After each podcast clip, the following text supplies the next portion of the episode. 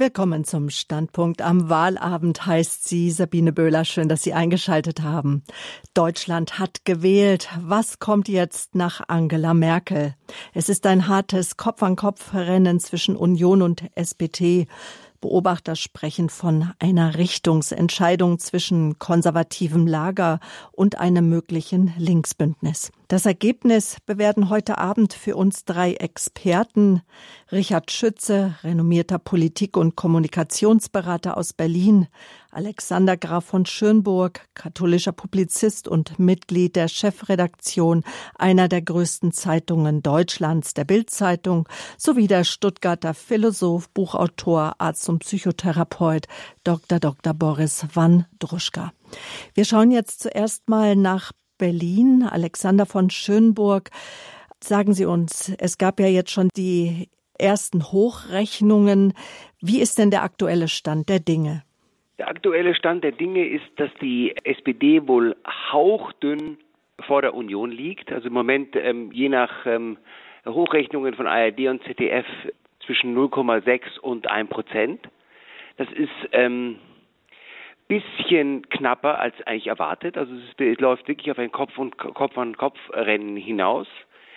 Wer noch sehr bangt um den Einzug in den Bundestag sind die Linken. Die sind erstaunlich schwach mit 5,0 Prozent. Das heißt, es kann auch im Laufe des Abends unter die 5 Prozent Hürde rutschen. Das hieße, dass die Linke gar nicht im Bundestag vertreten ist, beziehungsweise wenn sie drei Direktmandate äh, äh, gewinnt, was möglich ist, dann hätten sie hätten sie eine Mini-Fraktion, also so ein heftiger ähm, Wahldesaster für die Linken. Und die Gewinner dieser Wahl sind eindeutig die Grünen und die FDP. Denn ohne diese beiden wird es keine nächste Regierung werden. Also die Grünen liegen knapp vor mit 14,4, äh, die ähm, FDP bei ein bisschen über 11 im Moment bei den meisten Umfragen. Das heißt, die Grünen und die FDP werden gemeinsam letztlich entscheiden, wer der nächste Bundeskanzler wird. Mhm. Und ganz leicht vorne, ganz leicht vorne, wenn man jetzt die Sitze zusammenzählen würde, Ganz leicht vorne rechnerisch läge eine Ko äh, Koalition zwischen SPD, Grünen und FDP. Die hätten nämlich gemeinsam im Bundestag 416 Stimmen. Und knapp dahinter wäre eine Koalition aus Union, DP und Grünen 408. Aber interessanterweise hat heute im Laufe des Abends schon der FDP-Chef Lindner eindeutig zu verstehen gegeben, dass er eine Koalition mit der Union und den Grünen für wahrscheinlich deutlich präferiert, weil er meint, wir haben da mehr inhaltliche Übereinstimmung. Und wahrscheinlich wird es so sein, dass die FDP wohl das, ja, das Zünglein an der Waage wird, was es ja, was die FDP ja schon früher mal war. Unterm Strich kann man wohl sagen, eine historische, historische äh, schlechtes Wahlergebnis für die CDU. Ich sag das, muss das ganz deutlich bekennen. Ich bin klassischer CDU-Wähler, mein Vater war CDU-Abgeordneter. Also ich bin mit Zeiten aufgewachsen, als die CDU so um die 40 Prozent hoffte zu kriegen. Jetzt ein Ergebnis um die 22, 23, 24 Prozent ist mhm. natürlich ein Desaster und zeigt, dass die CDU ohne die Merkel so ein bisschen ist wie der FC Barcelona ohne Messi, einfach vollkommen ohne Führungsperson. Und zudem das große Tragik, darüber werden wir wahrscheinlich im Laufe des Abends noch äh, sprechen, wie ich die Mitdiskutanten kenne, die Merk Frau Merkel, Angela Merkel, die Bundeskanzlerin, hat die Union inhaltlich komplett entkernt und entseelt. Und ähm, hat ein, nur noch ein Gerüst einer Partei hinterlassen, über die niemand mehr weiß, für das sie wirklich steht. Paradoxer oder ironischerweise könnte es ihr trotzdem gelingen, den nächsten Bundeskanzler zu stellen, denn obwohl die CDU ja knapp hinter der SPD ist, kann die FDP, wenn sie will, sich querstellt, sagt, wir wollen mit der SPD und den Grünen keine Koalition bilden, denn deren Vorstellungen über Steuerpolitik oder Klimapolitik ist, ist uns zu aggressiv. Wir, wir, wir bevorzugen eine Koalition mit Grünen und CDU, könnte paradoxerweise doch ein CDU-Kanzler noch dabei herausschauen. Also ich glaube, wir müssen uns, wir müssen uns auf Wochen, wenn nicht Monate auf Verhandlungen vorbereiten. Mhm. Wir werden auf jeden Fall nochmal gegen 21 Uhr auf das aktuelle Ergebnis schauen. Vielen Dank erstmal bis hierhin. Sie sagen, das ist das äh, historisch schlechteste Wahlergebnis der CDU. Vielleicht noch an Sie die Frage, Herr von Schönburg, worauf führen Sie das zurück? Naja, also ich glaube, das ist ja fast schon eine Binse zu sagen, dass das unter Angela Merkel die CDU deutlich in die Mitte gerückt ist und es sah eine Weile so aus, als ob die Sozialdemokratie quasi von ihr so weit nachgeahmt wird, dass die SPD fast überflüssig wurde und hat ja unglaublich historische Wahlschlappen in den letzten Jahren in der, in der Zeit der Großen Koalition erlebt. Aber auf den letzten Meter stellt sich so heraus, dass Merkel geht und die in die Mitte gerückte CDU eine Partei ist, die jegliche Bindung an das konservative Milieu verloren hat und ihre Stammwähler der konservativen Seite über Jahre geprellt hat. Und ich sage jetzt mal Stichwort Homo-Ehe, Stichwort überhaupt die Familienpolitik und all diese Dinge, auch das soziale mhm. Bild vom Menschen und dann die Abschaffung der Wehrpflicht. Also alles konservatives Tafelsilber wurde mit unglaublicher Leichtigkeit aus dem Fenster geworfen. Und Laschet hat sich nicht die Mühe gegeben, im Wahlkampf das äh, zu korrigieren und zu sagen, wie er hat sich nicht, obwohl er wahrscheinlich im Herzen Tick als Rheinländer und Tick konservativer ist als die ostdeutsche und wahrscheinlich ideologiefreie und sehr pragmatische Merkel hat er doch deutlich im Wahlkampf gemacht, dass er sich, dass er CDU inhaltlich nicht wegrücken will von Merkel. Also er hat immer eigentlich beide Kandidaten darauf gesetzt, als die rechtmäßigen Erben von, von Merkel äh, zu gelten. Scholz hat offensiv gemacht, indem er sich äh, auch fotografieren hat lassen mit der berühmten Geste der Kanzlerin der, der Raute. Laschet hat immer versucht, immer, auch in den letzten Monaten, immer versucht in allen Auftritten, selbst in der Corona-Politik, wo er ja graduell weniger äh, restriktive Schutzmaßnahmen favorisiert, hat er sich immer, immer darum gewunden, sich, sich von Merkel freizuschwimmen. Und wie gesagt, eine, eine, eine CDU ohne Merkel steht halt ohne den zentralen charismatischen Anführer da. Und ohne diesen Anführer wird plötzlich offenbar, dass diese Partei inhaltlich vollkommen entkerlt entseelt ist und niemand mehr wirklich weiß, wofür sie steht. Und die Quittung haben sie heute Abend bekommen. Niedrigste Ergebnis, historisch niedrigste Ergebnis der SPD ever. Dann sagen wir erstmal ein herzliches Dankeschön an Sie. Alexander Graf von Schönburg war das jetzt Mitglied, Chefredaktion der Bild-Zeitung jetzt in Berlin. Und wir bleiben in Berlin, in der Regierungshauptstadt. Da ist auch Richard Schütze zu Hause. Er ist Politikberater, Vorsitzender der BKU Bund katholischer Unternehmer Diözesangruppe Berlin-Brandenburg und Leiter der Valerie Akademie, eine Akademie für Wertebildung. Was sagen Sie denn, Herr Schütze, zum bisherigen Ergebnis? Das Ergebnis zeichnete sich ja schon vor einigen Wochen ab. Es äh, hat mehrere vielfältige Ursachen. Ich denke, eine der Hauptursachen für den Verlust des bürgerlichen Lagers und den Wählerstrom von 1,36 Millionen Wählern von der CDU zur SPD oder den Unionsparteien zur SPD hat sicher seine Ursache darin, dass eine gewisse Ernüchterung und dann auch Enttäuschung eingetreten ist. Man hatte erwartet, dass der Unionskanzlerkandidat und sein Team stärker eine werteorientierte, konservative Programmatik vertreten würden, rhetorisch vertreten würden. Das Wahlprogramm der Unionsparteien gab das ja her, dass man stärker dieses Jahrzehnt der Modernisierung, das der Kanzlerkandidat der Union ausgerufen hatte, Armin Laschet, jetzt auch inhaltlich füllen würde in der Steuerpolitik, in der Familienpolitik, in der Umwelt- und Energiepolitik, in der Wirtschaftspolitik, in dem, was äh, die Leistungskraft des Landes aus dem Mittelstand heraus aussagt, dass das die Leistungsträger sind und dass man die stärken muss, um durch verstärkte wirtschaftliche Prosperität nach der langen Corona-Krise einerseits die Corona-Schäden wieder wettzumachen, andererseits aber auch die Leistungsfähigkeit erbringen könnte, dass man das, was als Umweltprogramm aufgeschrieben worden ist, auch nur annähernd umsetzen kann. Das war Punkt eins. Enttäuschung, dass die Programmatik nicht ausformuliert, durchbuchstabiert und in griffige Slogans gepackt wurde. Dann gibt es noch weitere Enttäuschungen, sicherlich im Zusammenhang mit der Flutkatastrophe in Nordrhein-Westfalen und Rheinland-Pfalz. Hier war der Commander in Chief gefragt, das heißt, ein Ministerpräsident, der Spitzenkandidat ist, darf sozusagen nicht im eigenen Krisengebiet zu Besuch gastieren, sondern der muss das Heft des Handelns wahrnehmbar in die Hände nehmen.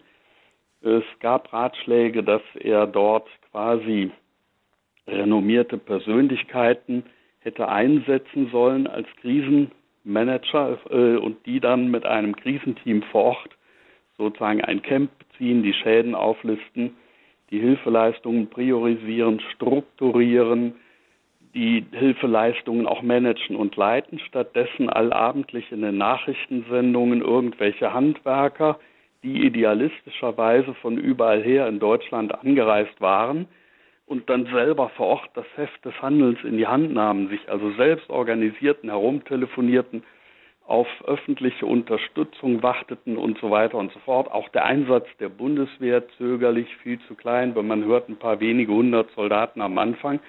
Da fragt man dann auch nicht eine Verteidigungsministerin von der kleinen, gleichen Partei, in dem Fall Annegret Kramp-Karrenbauer an, nach dem Motto, können Sie mal ein paar Leute vielleicht entsenden, sondern man macht den Helmut Schmidt und sagt, ich brauche jetzt die Bundeswehr und zwar so und so viele Leute mit den Flugzeugen, mit den Räumfahrzeugen, mit den Utensilien, die gebraucht werden für einen Einsatz zu Wasser und so weiter und so fort. Also mehr optisch sichtbare, aber auch wahrnehmbare, insgesamt wahrnehmbare Managementfähigkeiten. Das war sicher der Fehler Nummer zwei. Und äh, dann hat man unterschätzt, dass Olaf Scholz äh, sich als Teflon-Kandidat geriert. Das heißt, fast keine inhaltlichen Aussagen trifft, außer der Mindestlohn 12 Euro. Das ist nicht allzu viel mehr als bisher als Mindestlohn ja schon längst beschlossen worden ist von einer CDU geführten Bundesregierung. Die Sicherheit der Renten, bezahlbare Mieten, ja was heißt denn das alles? Irgendwo, wo Scholz hätte konkret werden müssen, ist er es nicht geworden. Auch heute Abend wieder. Seine Lieblingsaussage ist zwei Punkte. Das eine ist, wir müssen das hinbekommen. Naja, ist ja schön. Aber wie denn bitte schön? Und die zweite Aussage ist immer, das ist mir ganz wichtig. Und ich werde als Kanzler ganz als allererstes den menschengemachten Klimawandel, die äh, Schäden in einem Flutgebiet, die Sicherung der Renten, die den Mindestlohn und so weiter und so fort umsetzen. Das können aber keine Ziele sein, die eine der führenden Wirtschaftsnationen der Welt äh, angesichts der Aufgaben, die den Zusammenhalt der Europäischen Union, der Neudefinition der Geld- und Währungspolitik, der internationalen Herausforderungen mit der eigenen Sicherheitspolitik und der Verteidigungsfähigkeit Stichwort Auslandseinsätze, wie die zum Beispiel in Mali immer noch laufen, der Familienpolitik angesichts der demografischen Kurve, die jetzt ganz bedrohliche Ausmaße annehmen wird. Also da steht eine ganze Menge auf dem Programm. Zusätzlich noch die Disruption in der deutschen Industrie und zwar in den Leistungsträgerbranchen, sprich Automobilbau, Automobilzulieferung, Stahlindustrie, Maschinenbau, äh, Pharmazie und Chemie, da müssten eigentlich konkrete Sachen her. Da hat man überhaupt nichts von gehört. Und entsprechend ist auch, das ist heute Abend ja bei den Erhebungen zutage getreten, hat die Union zum Beispiel einen dramatischen Absturz der Zustimmung zu ihrer Kompetenz, zum Beispiel in der Wirtschaftspolitik erlebt, was eigentlich unfassbar ist für eine Partei, die einst mit Ludwig Erhard die soziale Marktwirtschaft gestaltet hat. Das sagt Richard Schütze, Krisenkommunikationsberater in Wirtschaft und Politik. Zur ersten Einschätzung des Wahlergebnisses ein Kopf-an-Kopf-Rennen zwischen Union und SPD bei etwa 25 Prozent. Klare Gewinner sind bis jetzt die Grünen mit 14,4 Prozent, die FDP mit 11 Prozent und die Linken bangen noch. Sie haben gerade mal 5 Prozent. So haben wir es gerade von Alexander von Schönburg gehört. Einen weiteren Gast, den ich jetzt begrüßen möchte, ist der Stuttgarter Psychotherapeut, Philosoph, Dr. Dr. Boris Wandruschka. Mit ihm wollen wir in die Tiefe gehen, analysieren, was das Wahlergebnis in Bezug auf das Denken, die Werte, die Ethik, den Verfall auch der Werte, wie hat Graf von Schönburg so gesagt, die inhaltliche völlige Entseeltheit, die das Entkernte jetzt in der Partei der CDU des Wahlprogrammes. Ja, was bedeutet das in Zukunft für Deutschland. Wie deuten Sie das? Wie, welchen Eindruck macht das auf Ihnen, auf Sie? Warum hat die Union so viele Stimmen verloren, Herr Dr. Wandruschka? Naja, wir haben ja viele Gründe gehört. Ich denke, die treffen alle zu und dieses Wahlergebnis hat mich jetzt auch überhaupt nicht überrascht. Ähm, das war tatsächlich zu erwarten. Ich würde jetzt nicht gleich schwarz sehen. Grundsätzlich muss man ja sagen, dass die extremen Parteien klar außen vor sind. Vielleicht fallen die Linken auch noch raus. Und damit ist ja irgendwie die bürgerliche Mitte äh, präsent, egal wie man zu diesen drei Parteien oder vier Parteien steht. Äh, die bürgerlich, das sind ja alles bürgerliche Parteien. Und die müssen das jetzt natürlich untereinander ausmachen. Selbst eine große Koalition zeichnet sich ab. Wie ich gerade die Zahlen sehe, sind es jetzt fast schon 50 Prozent von den zwei großen Parteien. Also selbst diese Variante ist noch möglich. Aber die, die, extremen Parteien AfD und Linke sind draußen. Das ist ja auch eine Aussage der Wähler, würde ich jetzt doch mal sagen, die ein, äh, doch ein, ein gewisses Maß äh, zeigen und auch eine maßvolle Politik haben wollen und keine extremen Ausreißer, was weiß ich, Verlassen der NATO und dergleichen mehr. Also das, das denke ich, sollte man einfach mal festhalten grundsätzlich. Was die CDU betrifft, ja, viele Gründe sind genannt, auch natürlich der innere Streit zwischen CDU und CSU. Ich denke, wenn die CDU-CSU sich geeinigt hätte, den Söder ranzulassen, dann hätten sie jetzt 30 Prozent. Da bin ich mir ziemlich sicher. Das wäre anders gelaufen. Der hat Profil der Mann und der Herr Laschet ist einfach, äh, hat, hat das nicht leisten, nicht bringen können. Er ist sicher ein sympathischer Mann, finde ich. Und ich denke auch, dass er seine Werte hat. Aber er konnte aus dem Schatten jetzt von Angela Merkel nicht heraustreten. Das äh, war zu deutlich. Und ja, das haben die Wähler äh, der CDU jetzt akzeptiert. Ja, das ist jetzt eine Folge. Mhm. Die nächsten Wochen werden schwierig, ist klar. Wenn die Große Koalition nicht wiederkommt, dann finde ich sogar, dass am, am wahrscheinlichsten ist SPD und Grüne, weil ich kann mir nicht vorstellen, dass die Grünen mit der FDP koalieren. Das passt ja überhaupt nicht, also in gar keiner Hinsicht oder fast keiner Hinsicht. Das wird sehr schwierig. Von daher, es wird spannend. Mhm. Also ich befürchte jetzt auch keinen, keinen großen Werteverfall. Also zum Glück hängen ja die gesellschaftlichen Werte nicht nur von den Politikern ab, sondern von den Menschen. Und ich finde grundsätzlich äh, positiv zu vermerken, dass es doch eine Debattenkultur gibt, dass die Menschen miteinander reden, äh, auch die verschiedenen Generationen ins Gespräch kommen, auch die ju junge Generation sich ja immer deutlicher meldet.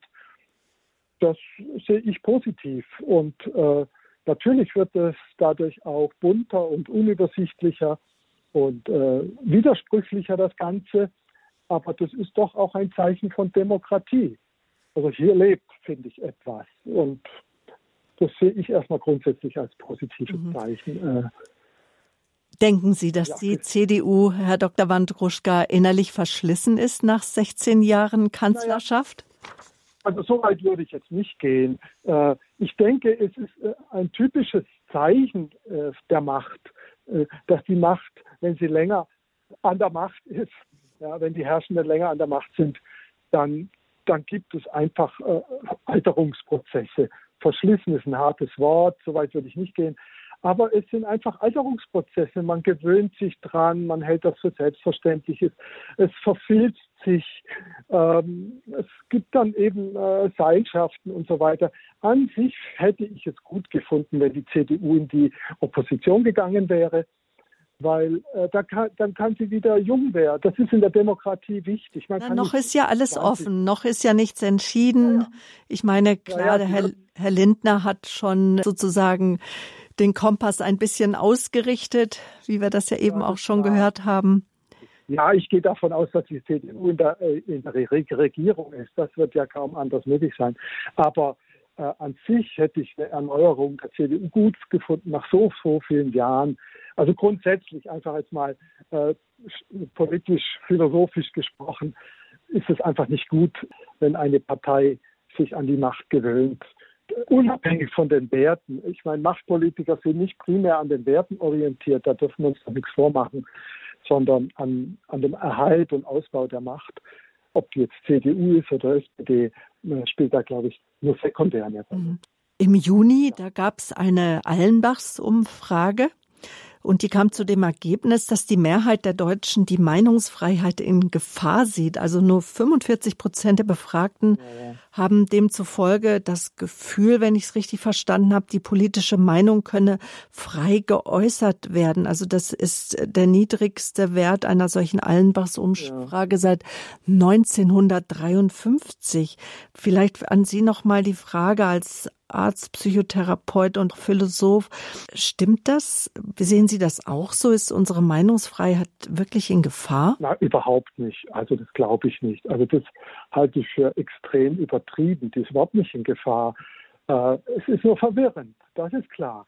Die Menschen können sich nicht mehr orientieren. Es gibt einfach zu viele Meinungen und man kann sich ja alles raussuchen, eben auch die Fake News und äh, die ganzen äh, absurden Theorien. Äh, ich glaube, die Menschen tun sich schwer, sich zu orientieren und Vertrauen zu fassen. Wem kann ich denn vertrauen? Welchem Wissenschaftler, welchem Politiker? Ja, wie wollen wir das überprüfen? Ich kann ja nicht selber äh, in einem Labor stehen und jetzt überprüfen, ob der Impfstoff äh, sauber hergestellt wurde oder nicht. Ja, da ist ja viel Vertrauen. Ich denke, es, es ist eigentlich ein Votum des Vertrauensverlustes nicht, also nicht des, der faktischen Meinungsunfreiheit. Im Gegenteil, jeder äußert doch überall im Internet seine Meinung, meistens recht unqualifiziert. Und das wird ja nicht wirklich grundsätzlich eingeschränkt. Man muss ja nur in andere Länder gucken, ob nach Ungarn oder China oder Russland, wie da die Meinung äh, beschränkt wird und wie Oppositionelle einfach aus dem Verkehr gezogen werden. Also das, denke ich, äh, trifft. Da hätte man nachfragen müssen, was in den Menschen vorgeht, wie sie das selber meinen, ich denke, es ist ein Ausdruck von äh, Komplexität, die, die wir nicht mehr bewältigen und von Vertrauensverlust. Und das ist eine Schwierigkeit. Wir brauchen eine, Werte, wir brauchen eine Werteorientierung, um in diesem Wust an, äh, an Informationen ein, eine Richtung zu finden. Das ist sehr, sehr schwierig und das müsste eigentlich schon in den Schulen beginnen. Mhm. Und was meinen Sie damit konkret oder wie kann so eine Neuausrichtung, eine werteorientierte Neuausrichtung aussehen? Also ich wäre da erstmal ganz bescheiden. Ich würde jetzt nicht gleich mit christlichen Werten oder dergleichen beginnen wollen, sondern dass die Menschen, Deutsche wie Nichtdeutsche, verstehen, was zum Beispiel der Rechtsstaat ist. Das ist ja vielen gar nicht klar, dass es einen Rechtsstaat gibt. Zum Beispiel hört man ja immer jetzt vom Impfzwang. daran sieht man die Begriffsverwirrung. Bei uns gibt es keinen Impfzwang, sondern man hat die Freiheit, sich impfen zu lassen oder nicht, aber man muss die Folgen seiner Entscheidung tragen. Das ist aber immer so. Ja, in jeder Ethik. Jede Entscheidung, auch eine freie, hat Folgen und die muss ich halt mittragen. Ähm, ich, ich finde, dass Rechtsstaatlichkeit, Demokratie, Geschlechtergerechtigkeit und solche Dinge mehr, äh, das muss, das muss gerade auch bei den Menschen, die von aus anderen Kulturen kommen, für die das überhaupt nicht selbstverständlich ist, das muss früh verankert werden in den Menschen, wie man mit, miteinander umgeht. Ein Wort hat ja Herr Scholz immer gebraucht und das finde ich tatsächlich ein zentrales Wort in unserer Gesellschaft. Äh, Respekt. Haben wir voreinander Respekt? Und wie geht das, einen respektvollen Umgang? Der Respekt beinhaltet ja, dass ich die Würde des anderen Menschen wahrnehme. Und das ist, glaube ich, geht ja oft verloren, gerade im Internet mit Shitstorm und so weiter, geht ja der Respekt verloren. Und auch sonst, finde ich, im Umgang an vielen Stellen, konkret im Alltag, geht der Respekt verloren. Respekt heißt Achtung. Ja, also das deutsche Wort ist Achtung. Und Achtung vor der Würde, vor der Integrität eines anderen Menschen, vor seiner Meinung und so weiter, dass ich ihm Raum gebe, dass ich ihn grundsätzlich gelten lasse, wenn er sich an die Spielregeln hält. Das zum Beispiel finde ich was ganz Zentrales und das ist mir äh, in vielen Bereichen tatsächlich äh, doch schon ganz schön verloren gegangen. Äh, ich denke schon, dass in unserer Gesellschaft eben die, dieses narzisstische Moment sich sehr ausgebreitet hat. Jetzt, wo ich in Paris bin, sehe ich das überall. Jeder Mensch hier fotografiert sich selber. Vor der Mona Lisa steht man und fotografiert nicht die Mona Lisa, sondern sich selber. Also äh, das drückt so diese, diese Selbstbezogenheit aus. Und das finde ich was sehr Bedenkliches. Ja. Wo, wo ist das Gemeinsame? Wo bin ich bezogen auf den anderen? Nicht nur immer nach meinem Vorteil und nach meinen Interessen schauend. Das scheint mir ein, ein ganz wichtiger Punkt zu sein, der vorangetrieben werden muss. Egal von welcher Parteienkonstellation. Mhm. Der Standpunkt zur Bundestagswahl heute Abend hier auf Radio Horeb. Was kommt nach Angela Merkel? Es ist ein Kopf-an-Kopf-Rennen. Heißt unser neuer Bundeskanzler Scholz oder heißt er Laschet?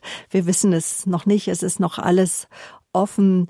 Mir zugeschaltet sind Dr. Boris Wandruschka, mit dem habe ich gerade gesprochen, Philosoph und Autor, Psychotherapeut und Richard Schütze, er ist mir aus Berlin zugeschaltet. Herr Schütze, kommen wir noch mal auf den Wahlkampf zu sprechen. Wie haben Sie den denn wahrgenommen, weil die Grünen und auch die CDU haben ja ihre Spitzenpolitiker, ihre Kanzlerkandidaten erst sehr spät bekannt gegeben musste kein Nachteil sein. Die werden ja dabei nicht verschlissen. Auch in Bezug auf das, äh, was der Kollege angemerkt hat, Respekt, stimme ich überein. Wobei ich in Bezug auf die Punkte Meinungsfreiheit in Deutschland, Meinungs- und Äußerungsfreiheit, mhm. Äh, Rechtsstaatlichkeit und ähm, auch die Philosophie ganz anderer Meinung bin. Nummer eins, die Meinungsfreiheit. Meinungsfreiheit setzt ja den Verdacht voraus, um mit Fontane zu sprechen, hier aus Berlin-Brandenburg, äh, dass der andere Recht haben könnte mit seiner Meinung. Dieses ist alternativlos gemacht worden in den letzten Jahren, nicht zuletzt von der Bundeskanzlerin, aber auch von der Bundesregierung, zu der ja auch Olaf Scholz gehört, bis hin hinein in die CSU ist die Dogmatik vertreten worden, wer zum Beispiel vorsichtig agiert in Bezug auf die Impfung, die ja immer noch sozusagen einer der größten Pharmaversuche ist, die je durchgeführt wurden. Ich bin da unverdächtig, weil ich lange Jahre diese Industrie beraten habe. Trotzdem ist es ein großer Feldversuch. Wir haben keine Langzeitstudien, das muss man fairerweise sagen. Wir unterschreiben alle bei der Impfung, dass wir keinerlei Schadensersatzansprüche geltend machen, weder an die Bundesrepublik noch an eine der Pharmafirmen. Das, das stimmt, ist aber ja. gebrandmarkt, wenn man da Kritik äußert, wird man in die Tonne geworfen, Aluhut, Corona-Leugner, sonstige Leute bis hin zu Nazi-Anmutungen. Das hat viele Leute im bürgerlichen Lager verschreckt. Die Firmen, die großen Konzerne, handeln zumeist identisch, weil sie sich davon natürlich auch mehr versprechen. Mhm. Ein Großteil der Industrie ist in der Corona-Zeit abhängig geworden von Staatsaufträgen, Überbrückungsgeldern, Schadensersatzprogrammen und so weiter. Kurzarbeiter wurden millionenfach äh, sozusagen vom Staat alimentiert. Das hat viele Unternehmen über Wasser gehalten. Das hat auch den Großen geholfen, ihre Bilanzen zu retten. Sicherlich ist das ein sehr gutes Kriterium in einem entwickelten Wirtschafts- und Sozialstaat. Aber auf der anderen Seite geriert es natürlich auch Vasallentreue. Das geht aber auch weiter. Wenn wir den Rechtsstaat nehmen, also seit Monaten liegen beim Bundesverfassungsgericht, dessen oberster Richter ehemals äh, Justiziar in der CDU-CSU-Bundestagsfraktion war, Professor Habert, stellvertretender Fraktionsvorsitzender. Äh, da liegen die Klagen zu den Corona-Maßnahmen, ob die notwendig geeignet und angemessen sind, wie Blei auf den Tischen, sind monatelang nicht angefasst worden. Es gibt keine einzige Entscheidung des Obergerichts in Bezug auf die Grundrechtsrelevanz bei solch massiven Eingriffen in Artikel 2 Bewegungsfreiheit, in Artikel 12 Berufsausübungsfreiheit, in Artikel 14 Eigentumsfreiheit, in die Versammlungsfreiheit und Demonstrationsfreiheit. Das müsste man alles mal, das ist auch äh, vielen im bürgerlichen Lager sehr bewusst und wie ein Schrecken in die Knie da gefahren. Also diese drei, Mehr man den mhm. eigenen Rechtsstaat sozusagen zurückstellt, desto mehr haut man mit Werbe auf östliche Partner in der Europäischen Union, wie beispielsweise die Polen, an und reklamiert da Rechtsstaatsdefizite. Auch das ein großes Fragezeichen. So viel also, zu der Umfrage, der Allensbach-Umfrage, der Erklärung, warum 45 Prozent der Befragten das Gefühl haben, einfach politische Meinungen nicht mehr frei äußern zu können. Ja, weil man sich dann in den Verdacht mhm. gibt, ein Aluhut, ein Corona-Leugner, ein Fake News-Verspreader oder Verbreiter, ein äh, eventuell rechtsnationalen äh, Tendenzen anhängender Mensch zu sein. Das ist eine ganz problematische Geschichte. Sie werden dann buchstäblich geprangert Und man erlebt zumindest in Berlin, natürlich auch im äh, Bundesgebiet, zum Beispiel in Großkonzernen, dass äh, Beschäftigte oder leitende Angestellte dahinter vorgehaltene Hand sagen, bis hin zu Rechtsprofessoren an deutschen Universitäten. Äh, ich habe eine ganz spezielle Meinung zu diesen Ermächtigungsgesetzen, die sich die Bundesregierung genehmigt hat. So wird, muss das ja verfassungstheoretisch genannt werden. Aber ich kann die nicht sagen, ich will ja meine Karriere nicht aufs Spiel setzen. Das ist schon eine große Gefahr. Äh, aber nehmen wir mal die philosophische Seite. Hier standen bei der Bundestagswahl und stehen jetzt bei den Koalitionsverhandlungen schlicht zwei grundlegend Unterschiede, unterschiedliche Auffassungen von Mensch und Welt zur Wahl oder zur Disposition. Das eine ist ein sozialistisch-kollektivistisch geprägtes Menschenbild, um mit den Grünen zu sprechen, wenn man die gedanklich verlängert, den Mensch quasi als das gefährlichste aller Raubtiere darstellt, weil er nicht nur die anderen Arten zwecks eigener Ausbreitung rücksichtslos vernichtet, sondern über seinen CO2-Ausstoß, allein dadurch, dass er lebt, sich bewegt, Güter produziert und so weiter und so fort. Stichwort Klimabilanz, ne? Ja, Fußabdruck. Klimabilanz, ja, ja. dass er dadurch äh, eingegrenzt werden muss. Das geht hin bis zum Verzicht auf Kinder, weil Kinder ja wieder mehr CO2 produzieren. Natürlich Verzicht auf Mobilität, das heißt auf Bewegungsfreiheit, Verzicht auf Produktion, Verzicht auf Wirtschaftswachstum und so weiter und so fort. Gleichzeitig aber soll alles Mögliche geleistet werden, nämlich nichts weiter als das größte staatliche Investitionsprogramm aller Zeiten. Zwei Billionen Euro alleine zur Veränderung des menschengemachten Klimas. Ein Riesenthema, was anfängt bei der Energie. Wo soll der Strom herkommen? Außer von den Nachbarn, also Polen, Tschechen, Franzosen. Und das mit schlechten Kernkraftwerken, miserablen Kohlekraftwerken und so weiter, weil es in Deutschland hinten und vorne nicht reicht, um den Energiebedarf zu decken. Und dann natürlich auch weiter. 1,7 Prozent hat Deutschland Anteil am Weltklima, CO2. Wenn Deutschland das jetzt zurückschraubt, sei es auch nur um ein paar Prozentpunkte hinter dem Komma, hat das auf das Weltklima fast null Auswirkungen. Das Weltklima wird zum Beispiel auch bestimmt durch den Vulkanausbruch, den wir gerade erleben mhm. in Südwesteuropa, wo dieser Vulkan unglaubliche Mengen CO2 ausstößt. Das werden wahrscheinlich mehrere Jahre deutscher Autoverkehr auf allen Straßen sein, äh, der ungefähr in der Bilanz so zu Buche schlägt wie so ein Vulkanausbruch. Also das Ganze ist eine isolationistische Binnensicht, philosophisch gesehen, die dann der Hybris leidet, als könnte hier am deutschen Wesen irgendwas genesen. Natürlich, die Regierung arbeitet von Anfang an über Angst, Druck, Panikmache ähnlich wie Fridays for Future. Hier hat der Kandidat Laschet versucht, ein realistisches Bild von Mensch und Welt dem gegenüberzustellen, dass er mehr in der christlichen Soziallehre verortet, aber er hat es nicht verdeutlicht, er hat es nicht durchdekliniert. Vielleicht hören wir jetzt noch mal Herrn äh, Dr. Wandruschka, was er dazu sagt, dass die vor allen Dingen auch Ihre letzte Aussage beobachten Sie das auch, dass die Regierung über Angst arbeitet, weil das äh, ja, das, das kann ich nicht so sehen. Mhm. Also ich finde, alle bemühen sich schon um Aufklärung und äh, es geht doch auch immer um Fakten. Dass natürlich Angst ins Spiel kommt, kann man bei Menschen äh, nicht, nicht vermeiden. Natürlich kann die Welt nicht am deutschen Wesen genesen. Das wäre äh, tatsächlich hybrid, aber das behauptet ja auch überhaupt keiner. Sondern äh, die Frage ist halt, wer macht, wer geht mal voran? Wir brauchen Vorbilder, wir brauchen Vorreiter. Irgendjemand wird, muss beginnen, wenn, wenn diese Klimakatastrophe, die ja jetzt schon im Gange ist, nicht, nicht wirklich äh, völlig entgleist. Und das tut jetzt auch bei uns. Das haben wir ja gesehen in diesem Jahr. Und äh, wenn, wenn wir drei solche Überschwemmungen haben nächstes Jahr, dann, dann können wir das äh, finanziell, finanziell kaum noch bewältigen. Also es muss was getan werden. es ist menschgemacht und äh, vielleicht ist der Kipppunkt auch schon überschritten, das weiß keiner ganz so genau, aber jedenfalls auf der ganzen Welt leiden schon viele Tiere und Menschen Wassermangel und so weiter.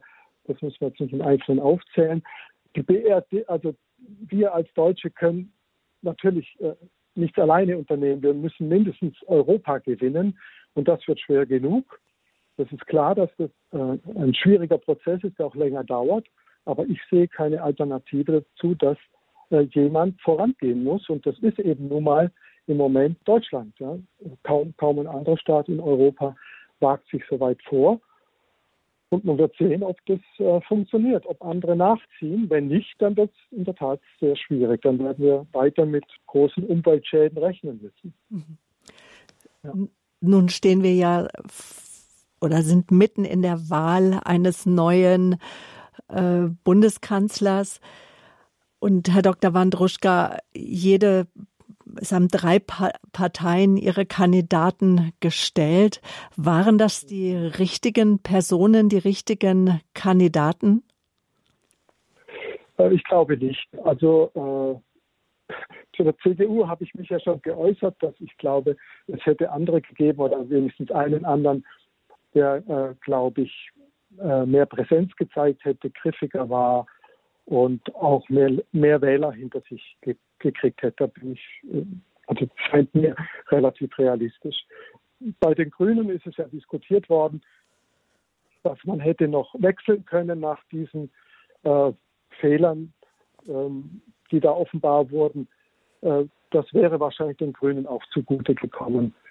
Beim Herrn Scholz scheint mir kaum eine Alternative. Ich wüsste jetzt nicht, wer in der SPD da äh, hätte äh, noch kommen können, zumal die SPD in sich ja zwei Lager hat, eben dieses, dieses äh, konservative Lager, das hat der Herr Scholz ähm, bestreitet und dann doch die weiter links stehenden äh, Parteivorsitzenden. Äh, das ist schwierig. Äh, die, da wird es noch Kämpfe geben auch. Äh, je nachdem, wie die Koalitionsverhandlungen ausgehen, wird die SPD nochmal ähm, eine Zerreißprobe in sich mhm. äh, bewertigen müssen, scheint mir. Mhm. Haben wir denn eigentlich momentan noch herausragende Politikerpersönlichkeiten, Herr Dr. Wandruschka? Gute Frage. Äh, was mir persönlich fehlt, äh, das darf man ja heutzutage auch nicht mehr sagen, ist ein Poli Politiker, der nicht nur auf Sicht fährt, sondern ähm, weiter ausgreift, also wirklich äh, äh, ja, Vorstellungen hat, wie, wie ein Land dastehen sollte und also was man halt eine Vision nennt. Und das, das fehlt mir doch sehr stark. Also ein Politiker, der sich äh, für eine Perspektive stark macht und nicht nur das Klein-Klein und das Alltagsgeschäft. Natürlich verstehe ich die Politiker, sie haben es ja wirklich schwer. Sie müssen zig Krisen äh, täglich bewältigen und eine ist kaum bearbeitet, da kommen schon zwei, zwei weitere. Äh, die sind ja gejagt, diese Menschen. Also das muss man ja auch sehen, äh, dass die überfordert sind.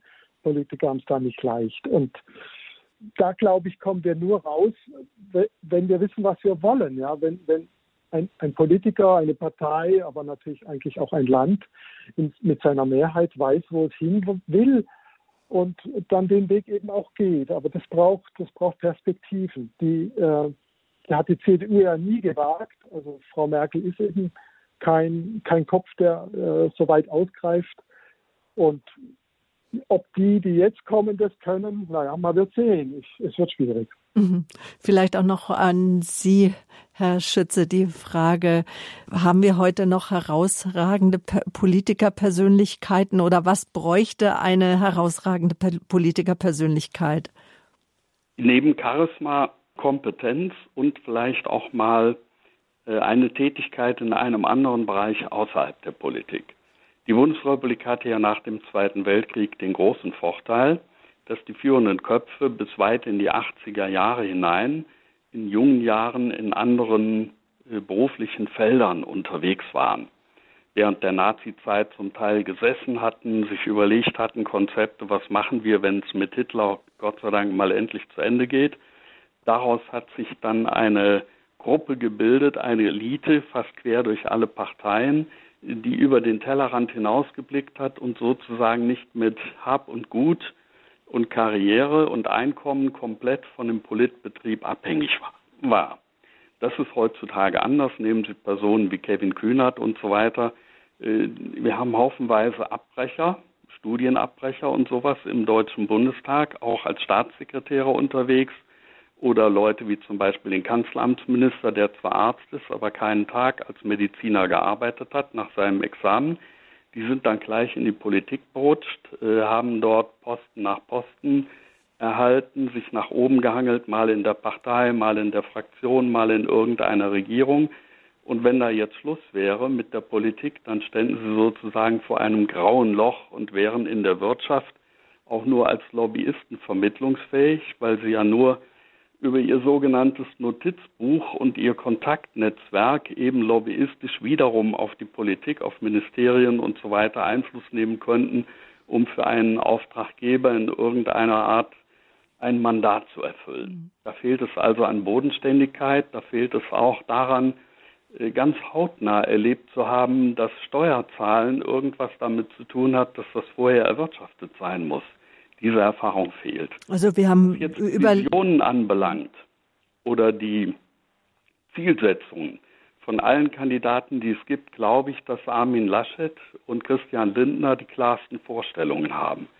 Bei Laschet ist das Problem, dass er sich nicht traut oder dachte, er darf sich nicht trauen. Unter der Ära Merkel, nachdem er erlebt hat, was mit Frau Kramp-Karrenbauer passiert ist, wie reihenweise Leute wie Roland Koch und so weiter äh, weggeschoben worden sind. Was auch mit Friedrich Merz geschehen ist, dass diese Erfahrung ihm sagt, der in der Union vorherrschende Apparat ist noch so organisationsmächtig, die Funktionäre, die auf allen Ebenen, Kreis- und Bezirksebene und so weiter ins Amt gekommen sind, die sind alle in der Ära Merkel etwas geworden und dann auch größer geworden. Die stehen also zu dieser Fahne, da ist nichts zu machen. Also muss ich zwischen Baum und Borke agieren. Ich muss teilweise an die Kanzlerin anzukoppeln versuchen und gleichzeitig ein Jahrzehnt der Modernisierung ausrufen, darf aber nicht sagen, dass das ein Systemwechsel mit sich bringt, dass ich äh, neu auf äh, marktwirtschaftliche Antriebe, auf eine andere Form eines geeinten Europa, auf mehr Stärke bei der eigenen Verteidigungsleistung und so weiter setzen muss, sondern ich muss so tun, als wäre das in irgendeiner Form äh, ein schlichtes Weiter so. Bei Herrn Scholz ist schlicht überhaupt keine Vision feststellbar. Eher so wie der Philosoph Richard David Brecht mal formuliert hat, äh, partielle, so sagt Brecht, Unverschämtheiten. Also wenn ein Politiker sagt, die Rente wird noch 2070 stabil sein, äh, ist das eine so weite Voraussicht, dass er sich sicher sein kann, dass er dann nicht mehr lebt, die Journalisten, die ihn befragt haben, nicht mehr leben und auch die meisten der Zuschauer im Publikum, Wahlberechtigten dann auch nicht mehr lebt oder im senilen Alter ist und sich nicht mehr erinnert. Das mhm. ist also eine Aussage ohne jeden Grund und Boden. Wenn uns 1990 jemand was von Handys erzählt hätte, hätten wir denen an den Kopf getippt und gesagt, seit wann kann man mit einem Telefon fotografieren? Ist doch heller Blödsinn. Da war das Telefax der große äh, Nachrichtenübermittler, den es technisch überhaupt gab. Also das zeigt schon so ein Beispiel, wie irre das ist. Christian Lindner, glaube ich, hat hier ganz klare Vorstellungen. Deshalb hat er auch gesagt, heute Abend oder präferiert für mich ist eine Ampelkoalition, SPD, Grüne und FDP, keine Option, die in eine insgesamt machbare, realistische Zukunft führt für eines der mächtigsten Industrieländer im Herzen Europas, sondern ich mache das zusammen mit jemand, der auch in Nordrhein-Westfalen hier Augenmaß, Mitte, Gespür für das Machbare und trotzdem Tatendrang äh, erwiesen hat. Und das ist in seinem Fall ganz klar die Präferenz Armin Laschet. Mit dem hat die FDP in Düsseldorf eine Koalition, die reibungslos läuft. Das sagt Richard Schütze. Er ist Wirtschafts- und Politikberater. Bevor wir die Hörer einladen, würde ich von Ihnen jetzt im Standpunkt zur Bundestagswahl noch wissen, wie bewerten Sie denn eigentlich den Einfluss der Medien auf das Wahlverhalten? sehr stark. Man muss fragen, wer sind hier genau die Medien? Das gibt eine Spaltung. Einmal gibt es die öffentlich-rechtlichen Medien, die klar äh, sich immer mehr weg von dem Modell der BBC entwickelt haben, sich mit keiner Seite gemein machen. Erst waren sie sozusagen ein wenig Merkel-Euphoriker, in der ganzen Corona-Krise fast regierungsgläubig, wenn man die Bundespressekonferenzen hier in Berlin verfolgt, welche Fragen gestellt werden und welche Fragen nicht gestellt werden, wenn der Regierungssprecher oder die Sprecher der einigen Ministerien in der Bredouille sind, fragen Sie zum Beispiel einfach mal in der Bundespressekonferenz, wie hoch war denn die Belegung der Intensivstationen in Krankenhäusern prozentual im Verlauf der letzten Corona-Monate? Dann wird Ihnen der Sprecher des Bundesgesundheitsministeriums sagen, das weiß ich nicht, die Zahlen müsste ich nachreichen. Der Regierungssprecher Seibert erzählt was, wie schön das ist, dass jetzt die Inzidenzzahlen nach unten gehen und man doch wieder hoffnungsvoll in den Herbst schauen kann. Äh, das ist, das ist nicht, das ist äh, unter journalistischen Kriterien die reine Katastrophe. Also da hat sich eine Gruppe zusammengefunden, zum Beispiel von Hauptstadtjournalisten, angeführt von den, von den öffentlich-rechtlichen, die einen Meinungskorridor quasi zementiert und eingefasst haben, in dem das Ganze langläuft. Ich sage mal nur ein Beispiel, wo der Widerspruch offensichtlich wird. Wenn man zum Beispiel sagt, äh, eigentlich könnte man die Maßnahmen für Geimpfte ja komplett aufheben, kommt Kopfnicken. Dann gibt es die 2G-Lösung, also geimpft oder genesen. Getestet wird demnächst auf eigenes Portemonnaie, aber das ist nicht ganz so wirkmächtig. Das ist schon so ein indirekter, leichter Impfzwang. Dann kommt aber das Zweite, was katastrophaler ist. Gleichzeitig wird gesagt, wir können aber nicht alles wieder freigeben, denn auch Geimpfte sind ja Virusüberträger und zwar im gleichen Ausmaß wie Nichtgeimpfte. Also daraus resultiert dann ja was denn nun? Nutzt die Impfung oder nutzt sie nicht? Hier läuft die Regierungs- äh, Propaganda, muss man in dem Fall fast sagen, zweispurig. Das ist für jemand, der tiefer nachdenkt, äh, nicht mehr übereinzubringen. Und das bringt natürlich dann Leute, die sowieso kritisch sind gegenüber diesen ganzen Vorgängen, äh, in die Überlegung, läuft hier sozusagen noch alles mit rechten Dingen oder sind wir einer Kommunikation ausgeliefert, die das Bundesinnenministerium schon im vergangenen Jahr, und zwar im Frühjahr, ausgegeben hatte, wir müssen mit Angst arbeiten, den Leuten klar machen, ein Corona-Sterben ist schlimmer als langsam ertrinken, dann werden die alle Maßnahmen mitmachen. Um mich richtig zu verstehen und nicht falsch verstanden zu werden, ich bin mitnichten auf Seiten irgendwelcher Corona-Leugner, Verschwörungstheoretiker und so weiter. Die Welt ist nicht schwarz und weiß, sie ist komplex, sie ist grau. Das weiß man, auch wenn man im publizistischen und Medienraum oder philosophisch sich die Dinge ansieht. Aber man müsste sozusagen bei der Ehrlichkeit und Aufrichtigkeit bleiben. Und da haben gerade konservative Wählerschichten, die ja dazu neigen, mitunter mal alles nachzurecherchieren, besinnlich darüber nachzureflektieren, die im Allgemeinen, was ihre Eliten anbetrifft, einen höheren Bildungsgrad haben, die gucken dann mal hinter den Vorhang oder hinter die Fichte und sind baff erstaunt, äh, was da auf der offiziellen Bühne geboten wird. Dasselbe Theater gibt es auch im Bereich der Klimapolitik.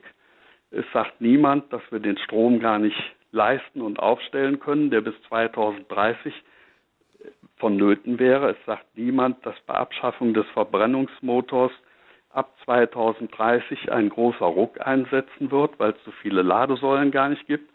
Es sagt auch niemand, dass diese seltenen Erden, die für die Batterieproduktion benötigt werden, dann ein ganz begehrter Rohstoff sind, den sich die Chinesen mit großem prozentualen Übergewicht weltweit in Südamerika, in Afrika und so weiter, in Asien sowieso längst gesichert haben. Es sagt den Leuten auch niemand, äh, dass diese Lithium und so weiter dann fehlen werden für die Produktion von Aber Computern, jetzt, äh, also wesentlich hochleistungsfähiger genau, bevor, Geräten. Mhm. Bevor wir so ins Klein-Klein bevor wir so ins Klein-Klein gehen, nochmal meine Frage. Wie bewerten Sie den Einfluss der Medien auf das Wahlverhalten? Ich wollte jetzt besonders auch auf die äh, Trielle und Duelle, die es gab im das Fernsehen. Das ist natürlich eine Theateraufführung, die für eine Demokratie fast schon unwürdige Veranstaltung ist. ähm, weil sie haben in allen Triellen die gleichen aufgesagten Sprüche erlebt. Das ist mhm. Papageienschule. Ähm, ich bin selber ja vielfach als Mediencoach, Medientrainer, ähm, jahrzehntelang auch bei absoluten Spitzenpolitikern ge angefordert gewesen, habe das auch gemacht. Solche Dinge, solche Schematismen habe ich allerdings äh, nie trainiert. Also Frage und dann kommt die gestanzte Antwort. Das sind vielmehr nicht äh, vielfach, wenn man das genau semantisch und philosophisch hinterfragt, pauschale Sprechhülsen, die da abgesondert werden. Von allen Kandidaten und dann drei Abende lang. Es geht auch schon los dabei, dass die Grünen überhaupt mit reingieft worden. Man sieht heute, wo die landen, bei 14 Prozent, weit entfernt von einer Kanzlerschaft. Da hätte man eigentlich auch den Lindner dazu nehmen können. Also gut, wenn man dieses US-Modell der Kanzlerduelle nachahmt, was ja da bei den Präsidentschaftswahlen vorgeahmt wurde, hätte man das schon formal ändern müssen. Die Printmedienlandschaft orientiert sich vielfach an dem Sound der öffentlich-rechtlichen Medien. Es gibt allerdings eine interessante Verschiebung im konservativen Bereich.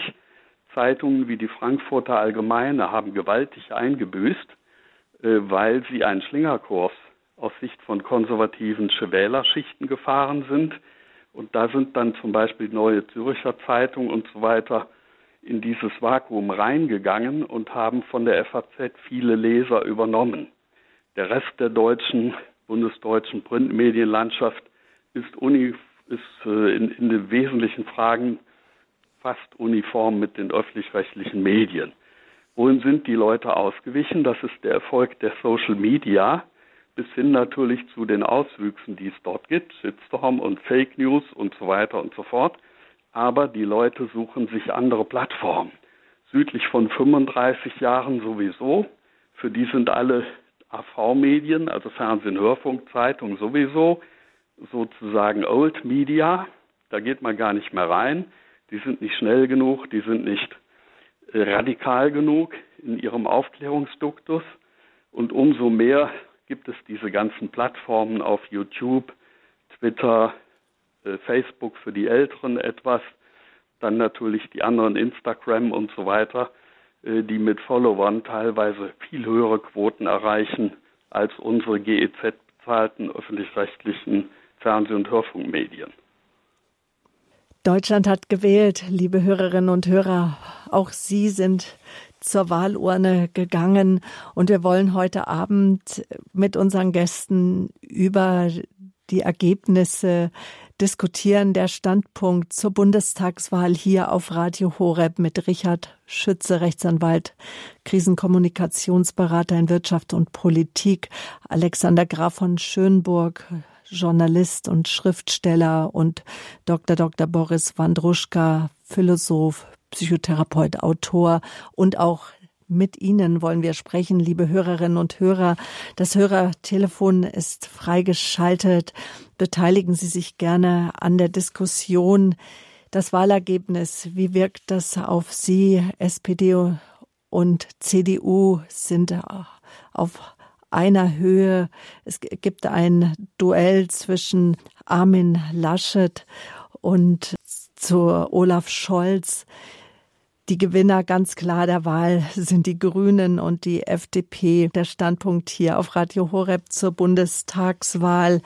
Ja, was bedeutet das Ergebnis für die politische Gewichtung in Deutschland? Ja, was bedeutet es auch vielleicht für uns Christen, für Sie auch?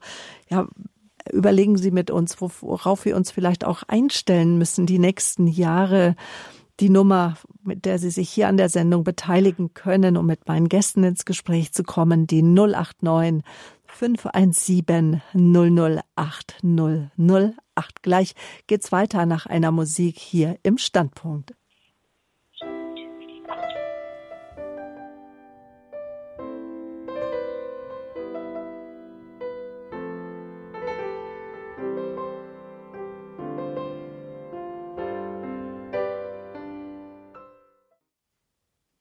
Willkommen zum Standpunkt zur Bundestagswahl 2021, eine historische Wahl. Noch nie hat sich ein amtierender Kanzler nicht wieder zur Wiederwahl gestellt. Die Frage ist jetzt, was kommt jetzt nach Angela Merkel? Wir haben Sie, liebe Hörerinnen und Hörer, eingeladen, mit uns zu diskutieren. Und ich möchte als erstes eine Hörerin begrüßen, die uns aus Neutraubing angerufen hat. Sie darf ich jetzt ganz herzlich hier on air begrüßen. Guten Abend. Guten Abend. Ich habe auch die Wahl verfolgt und was mich äh, Sorge macht, jetzt ich habe große Familie und Kinder und alles, aber Sorge um das, als wegen dem, als die, äh, wie sagt man, diese ganzen Geräte, welche die wollten alles jetzt äh, so, die Kinder sterben, Sie wissen, was ich meine, für die ganze, wo in Afrika und überall, aber man kann das nicht stoppen, als ein bisschen nicht so übertrieben wird alles. Als man äh, etwas macht mit dem, was wir haben, welche Stoffe, wie sagt man. Sie meinen die Impfstoffe, dass die Kinder nicht mit oder mit den notwendigsten versorgt werden können, Nein, momentan die Kinder? Nein, die, welche, welche, da müssen unter die Erde wegen dieses Smartphones und alles. Ich sehe bei meinen Enkeln und Kindern und alle und das, die Geräte, diese, die Menschen, wie mehr man Smartphone mit allem rumläuft, weniger kommunizieren Menschen miteinander. Aber diese Geräte sind auch nicht äh, so gesund. Sie meinen die Mobilfunkgeräte ja, ja, jetzt? jetzt, ah, jetzt. Ja. Mhm. Das macht mir große, sehr große Sorgen, wie viel die Kinder, das wird nie gezeigt, nirgendwo gesagt, wie viel sterben wirklich, weil die, und das ist wie gesagt. Mhm. Dazu fragen wir doch den Herrn Dr. Wandruschka, weil er ist auch Arzt und er kann uns vielleicht am besten erklären, wie sich die Strahlen auf den, was wir heute wissen, nach heutigem Stand, auf den Gesamtorganismus und auch auf den Organismus gerade eines jungen Menschen auswirkt. Herr Dr. Wandruschka. Ja, also ich bin natürlich kein Spezialist, bin, äh, äh, kein Forscher und als Allgemeinarzt und als Psychotherapeut habe ich natürlich jetzt da kein Spezialwissen. Aber was ich weiß, ist die Datenlage nicht klar. Also die Experimentallage ist nicht klar, äh, wie weitgehend äh, das wirklich schädigt. Dass man natürlich zurückhaltend sein soll, ist klar. Aber äh, wie weitgehend wirklich diese Strahlung äh, auf den Organismus wirkt und was, was sie bewirkt, das ist reine Vermutung.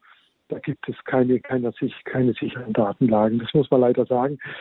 Äh, ich hoffe, dass da weiter geforscht wird natürlich. Aber jetzt zu sagen, dass äh, irgendwelche bestimmten Krankheiten dadurch erzeugt werden, scheint mir sehr gewagt. Sicherlich kann man aber natürlich sagen, dass diese Art der Kommunikation und dieses ständig ausgesetzt sein dieser sozusagen Reizüberflutung, äh, was mit den Menschen macht, unabhängig jetzt von der organischen Wirkung, organmedizinisch, hat es natürlich eine, eine psychische und äh, zwischenmenschliche Wirkung. Es ist ja offensichtlich, dass diese Menschen äh, Konzentrationsstörungen haben und sich auf eine Sache nicht mehr, nicht mehr äh, konzentrieren können und äh, vieles andere mehr.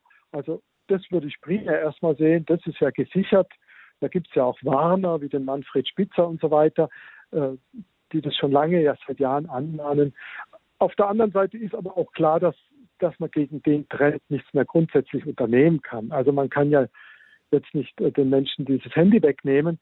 Die Frage ist natürlich bei kleinen Kindern, ja. Also das haben ja Eltern noch mhm. in der Hand, das zu steuern. Aber sie tun sich natürlich da auch schwer, ja, das zu steuern. Aber das, glaube ich, sollte, sollte auf jeden Fall passieren, ja, dass es da klare Grenzen gibt, wie man, äh, was man da zulässt an Eltern bei Kindern. Gut. Und nicht alles beliebt öffnet. Ja, danke schön. Auch an Sie nach Neutraub. Guten Abend noch. Jetzt hat uns Franz Josef Filderin angerufen. Guten Abend. Ja, guten Abend. Äh, ich habe diese Wahl äh, verfolgt. Es ging mir darum, dass die Medien äh, haben äh, für also gegen CDU und äh, gegen Christen im Vorfeld schon immer agiert. Und jetzt, nachdem sie mit die Wahl gewonnen haben, das ist ja sind ja zum größten Teil Atheisten, da triumphieren sie Und äh, ich äh, habe das schon öfter, ich bin 86 Jahre alt und habe das schon öfter erlebt. Ich habe das bei den Nazis erlebt, mhm. Missbrauch bei den Nazis und so weiter. Und äh, also ich komme da einfach äh, äh, nicht mehr mit. Und, äh, Herr Filderin, da fragen wir doch jetzt einmal unseren Kommunikationsexperten, den Richard Schütze, ob er das auch beobachtet hat, dass die Medien eher gegen äh, die Werte der, der Christen oder gegen werteorientierte Themen, wie sie damit umgegangen sind. Ja, die neuen Werte sind das Klima und die Gesundheit. Das sind die obersten Werte, die wir haben wie ein Kind, eine elfjährige Schülerin, äh, pflichtschuldigst einvernommen von den öffentlich-rechtlichen Medien ins Mikrofon sagte, es wäre doch ganz schlimm, wenn wir sterben müssen, wenn wir quasi verglühen, weil es so heiß wird auf der Erde. Das ist zum Beispiel so ein Klassiker, wie man durch eine bestimmte Art von Panikmache oder auch die Verteilung von öffentlichen Fake News äh, eine Stimmung, eine tendenziöse Aufladung äh, im öffentlichen Bewusstsein organisieren kann. In der Tat ist es so, eine Umfrage, die vor kurzem erhoben wurde, sagt so, 61 Prozent der Bundesbürger halten jede Art von Religiosität für irrelevant, für nicht mehr von Bedeutung für das Leben in Staat und Gesellschaft und auch für das persönliche Leben. Heißt also 39 Prozent der Menschen in ganz Deutschland in abgestufter Form haben noch irgendwie vom Bewusstsein her, von der inneren Einstellung mit dem Thema Religiosität zu tun, egal welches Bekenntnis. In den Medien hat man nachgefragt, das strahlt von den öffentlich-rechtlichen auch stark in den Printsektor hinein. Da haben sie 70 Prozent der Medienvertreter, der Medienschaffenden, also Journalisten, Redakteure, rechnen sich dem grünen Lager zu. Und bei den Grünen gibt es äh, einen Philosophen, das ist Robert Habeck, der hat das auch studiert.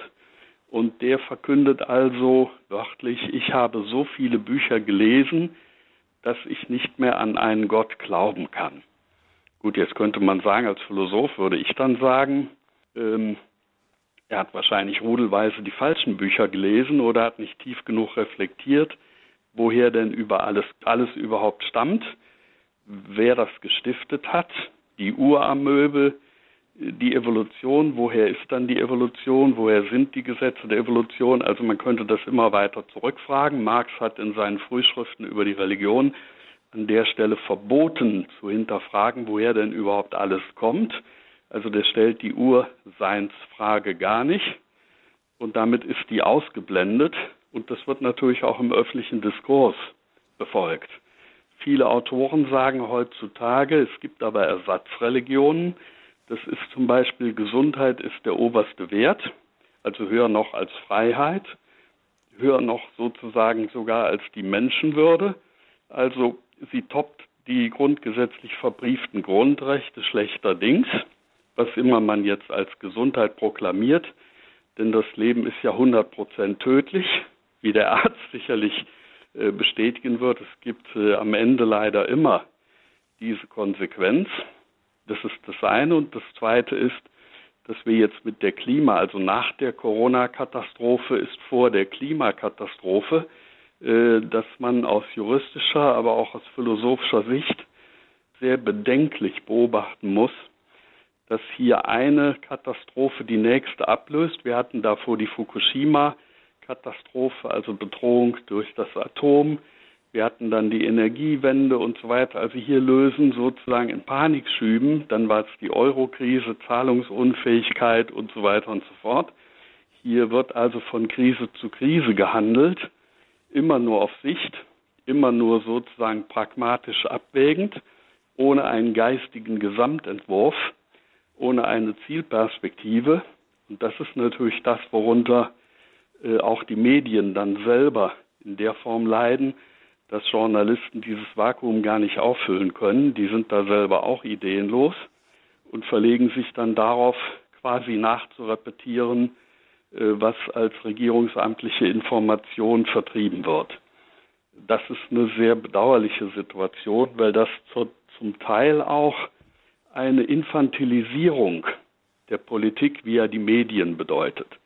Also schauen Sie einfach mal, welche Interviewprominenz eine Greta Thunberg oder eine Luisa Neubauer erreichen, äh, die eigentlich äh, Fridays for Future professionell mhm. in Bezug auf professionelle Empörung sind, aber auf Sachinhalte außer persönliche Pauschalurteile wie die Bundesrepublik Deutschland ist einer der größten Klimabösewichte nichts Substanzielles beitragen kann, erst recht nicht zur Lösung der ganzen Problematik. Schalten wir jetzt noch mal wieder nach Berlin zu. Dankeschön, Herr Richard Schütze war das. Äh, schalten wir jetzt noch mal live nach Berlin zu Alexander von Schönburg und hören einfach, wie denn jetzt gerade die neuesten Hochrechnungen aussehen. Guten Abend. Ähm, die Hochrechnungen sehen im Grunde relativ stabil aus. Es ist, es kristallisiert sich tatsächlich heraus, dass die SPD wohl die stärkste Partei ähm, sein wird. Ähm, je nachdem, ob man den Hochrechnungen der ARD oder dem ZDF glaubt, ist der Abstand inzwischen zwischen 1 und 1,5 Prozent. Paradoxerweise wird es aber ist die Stimmung in Berlin im Grunde auch so, wenn man, wenn man sich anhört, was die Parteivorsitzenden gerade in, in der sogenannten Elefantenrunde im Fernsehen gesagt haben, ähm, hat sich die FDP eindeutig ähm, auf die Seite der CDU äh, positioniert und präferiert eindeutig ähm, eine Koalition mit der CDU. Und die SPD wird sich da schwer tun, ähm, diesen, die, die, die, die bei diesen Verhandlungen offenbar, das, das zeigt sich schon, die, die SPD wird wahrscheinlich immer wieder versuchen zu ähm, darauf hinzuweisen, jetzt in den nächsten Wochen, dass sie doch der Wahlgewinner sei, dass sie über acht Prozent dazu gewonnen haben, die CDU äh, verloren hat. Aber am Ende entscheidet natürlich bei den Ko Koalitionsverhandlungen, wer ähm, inhaltlich am meisten ähm, äh, miteinander vereinbaren kann.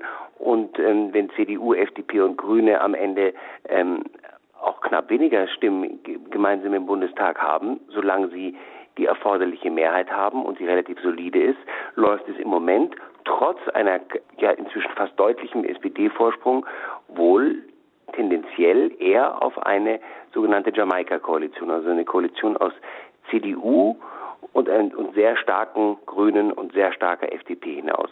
Spannend bleibt es die nächsten Monate. Was rechnen, womit rechnen Sie? Wie lange werden dann wohl die Koalitionsverhandlungen dauern? Also ich würde, ich tippe eher auf sehr lange Koalitionsverhandlungen, weil es, wir uns ja in einer ganz einzigartigen Konstellation befinden, dass ähm, FDP und Grüne in der komfortablen Lage sind, ähm, sich auszuwählen, ob sie eher mit der SPD oder eher mit der CDU zu einer Regierung ähm, stellen wollen. Das heißt, die beiden großen Parteien, SPD und CDU, werden versuchen, den beiden kleineren entsprechende Angebote zu machen. Am Ende wird es wohl darauf hinauslaufen, dass sich erstmal FDP und Grüne einigen äh, werden, wer, wer welches Tafelsilberpreis gibt. Die FDP wird darauf bestehen, dass die Schuldengrenze eingehalten wird. Die FDP wird darauf bestehen, dass keine Steuererhöhungen ähm, ähm, ins Haus stehen. Die Grüne werden irgendwelche auf irgendwelche Klimaziele äh, bestehen. Aber im Idealfall wird es vielleicht sogar darauf hinauslaufen, dass wir, dass wir das haben, was wir in Österreich ähnlich haben, einen CDU-Kanzler, also einen bürgerlichen Kanzler, ähm, mit einer mit einer starken ähm, grünen Partei in der Regierung, die aber dann auf lange Sicht ein bisschen auch entzaubert werden kann. Denn wahrscheinlich, sagen wir mal, eine, eine die Grünen wird man womöglich, da jetzt mal übertrieben, ruhig stellen können mit ein, zwei Klimazielen und dem Posten als Außenminister. Also eine Frau Baerbock würde sicher sich gerne, gefällt sich wahrscheinlich sehr gerne als Außenministerin und dann die wesentlichen äh, anderen Punkte könnte die CDU und die FDP unter sich ausmachen. Also das ist, sagen wir mal, dieses, dieses optimistische Szenario. Das pessimistische Szenario ist, dass die, die SPD ähm, und die Grünen so viele Gemeinsamkeiten definieren, dass, dass sie die versuchen werden, die FDP noch mit ins Boot zu holen. Weil wie gesagt, die FDP ist in einer sehr starken Position. Ungleich dem letzten Mal war sie sehr viel kleiner und konnte letztlich nur aus den Koalitionsverhandlungen ähm, aussteigen und ähm, war sozusagen der dritte am Katzentisch. Diesmal sind sie sehr stark und ähm, eigentlich ist ähm, der FDP-Vorsitzende Lindner im, im Grunde der Kanzlermacher. Insgesamt wird man wohl sagen können, selbst wenn die CDU in der Regierung bleibt, selbst wenn die CDU den Kanzler stellt, die Politik in Deutschland wird insgesamt weiter ein Stück weit nach links rücken. Und zwar in allen, sagen wir, gesellschaftspolitischen Fragen, allen Fragen, die Richard Schütze zum Beispiel gerade angesprochen hat, in Fragen der, äh, des Menschenschutzes, in Fragen des, ähm, in Fragen der, des Familienbildes, in Fragen des ähm, Lebensschutzes am, auch am Ende des Lebens, äh, Stichwort Euthanasie, in all diesen Dingen sind sich FDP und Grüne und CDU inzwischen so einig auf relativ ähm, progressiver, ähm, antichristlicher Weltanschauung, dass ähm, es da überhaupt keine, überhaupt keine ähm, Hindernisblöcke mehr gibt. Das heißt, Man muss ja auch sagen, dass Armin Laschet und auch Alexander Lindner sich schon einfach auch gut kennen und auch, man könnte fast sagen, im Wahlkampf füreinander geworben haben. Und Linda heute Abend nochmal sehr, sehr, sehr explizit und aggressiv hat im Grunde schon heute der SPD einen, einen, einen Korb gegeben, hat gesagt, wir haben viel mehr Gemeinsamkeit mit der CDU. Er findet eigentlich ein, ein, ein Bündnis mit der SPD und den Grünen unrealistisch. Also das war schon, das war schon starker Tobak von Lindner heute. Aber dennoch, obwohl das ja sozusagen halbwegs eine gute Nachricht ist, ähm, dass wohl aus christlicher Perspektive eine, eine, eine halbwegs bürgerliche Koalition unter den grüner Beteiligung erreicht werden kann, womöglich in den nächsten Wochen.